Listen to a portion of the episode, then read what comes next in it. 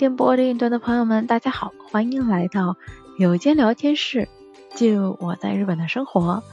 最近呢，看到一则新闻，是在日本的推特上面，有一位关西圈的急救队员在推特上呼吁啊，就是到家中去救援的时候，请各位家人们不要帮忙摆正我们的鞋子，脱的时候呢，就是为了抬担架的时候方便穿上的方向，摆完以后呢。啊，不容易找到自己的鞋子，还容易耽误这个救援的时间哈。哎，你听到这么一则新闻，你可能会觉得，嗯，这是什么意思？嗯，这可能真的是日本才会有的现象了。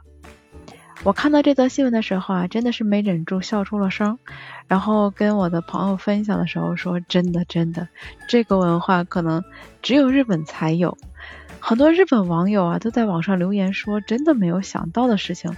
感谢这样的呼吁声，让我们注意到了这个问题。也就是说，真的会有人在这个急救队搬着担架上门救人的时候，会有家属有这样的心情去给急救队员码鞋子吗？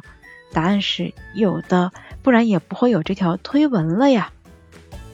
雅虎新闻上还有一位网友表示，当年父亲晕倒叫救护车的时候，母亲曾想准备这个拖鞋，但是呢被急救队员拒绝了。真不是在这样紧急时刻啊还能有闲心干这事儿，而是因为拖鞋后摆鞋码鞋已经刻入到了日本人的 DNA 中了。还记得我当年刚来日本读书的时候，有一次啊，我跟研究室的同学一起去吃饭。是一家需要进门以后脱鞋，然后换上换上那种我们叫做 sleep 就是那种啊旅酒店的时候会有比比比酒店那种布置的要稍微再结实一点的格制的那种拖鞋。当时呢，因为我要急着追上大家，所以我脱完了以后，我就赶紧往里跑。就这个时候，我回头一看，有一位日本阿姨把我们几个人脱下来的鞋啊，就一一码放好。开始我还以为这是店里的工作人员。后来中途我去洗手间的时候，就看到阿姨就在隔壁桌上吃饭。那个时候我才明白，原来这位阿姨是跟我们一样来店里吃饭的客人。真不是因为我们瞎脱鞋啊，而是因为这种居酒屋脱鞋的时候，工作人员就会跟你说啊，您不用管，我们后面呢会把它放到鞋柜里。但即便如此，还是会有热心的日本人帮我们先码放一遍。真的大概可能是这位阿姨是看不得鞋子七扭八歪的样子吧。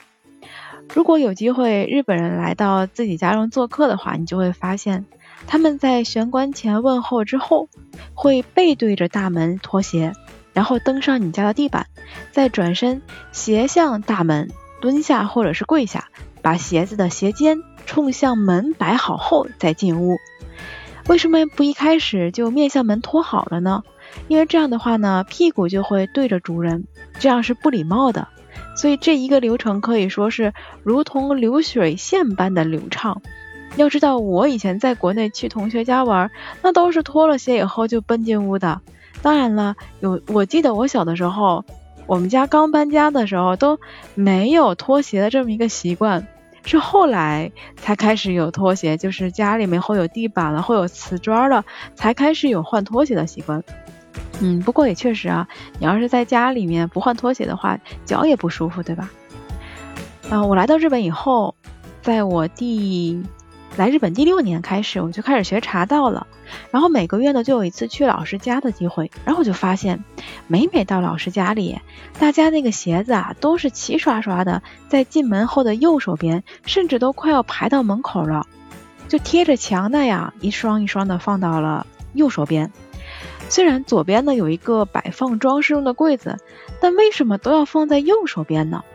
我查了一下以后才知道，这个拖鞋后码放的位置其实也是分上座和下座的。我不知道大家了解不了解，有点像我们国内会说这是贵宾座哈，客人坐贵宾座。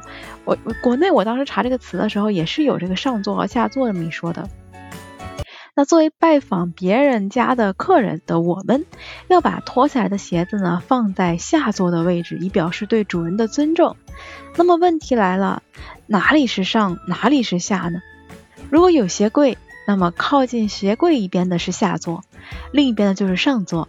如果没有鞋柜，但有装饰用的柜子或者架子的话，那么靠近这个柜子一边的是上座，另一边呢是下座。如果都没有的话，那就是靠近门的一侧为下座，然后另一边为上座。你说我脱个鞋累不累？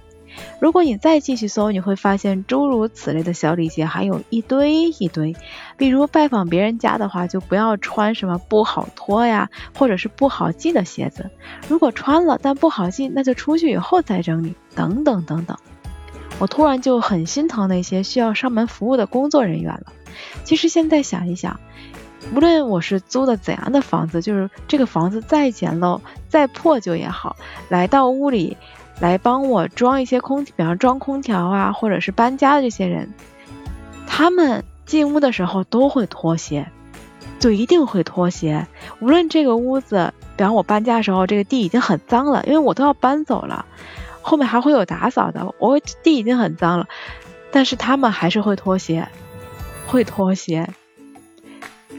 现在啊，仔细想一想，之前看到的那些上门护理的工作人员也是啊，他们那个工作的鞋都是那种很好脱的。当时给我搬家那个那些人，他们穿的虽然是那种运动鞋，但基本上都是不需要系带的，就是基本上就是踩在脚底下那种感觉。然后现在的一些护理护工的，他们的那种鞋有点像我们以前的那种船鞋的感觉哈，就很容易脱，很容易穿。哎呀，那我下次再去老师家上课，我也得记得把脱了的鞋子放在下座了。哎，刚才说哪边是下座来着？好啦，以上就是今天的内容，简单的给大家介绍一下日本的呵呵拖鞋文化。嗯，好像学了也没有什么用，就当一个乐听一听吧。嗯，我是主播 Siki，那感谢你的聆听。我们下期再见哦！记得关注一下我的节目，也欢迎大家关注我们的另一张专辑，是我和另一位主播 Yuki 小寻一起在做的播客对谈。大家搜“有间聊天室”读书对谈就能够找到我们。那下期节目再见，拜拜。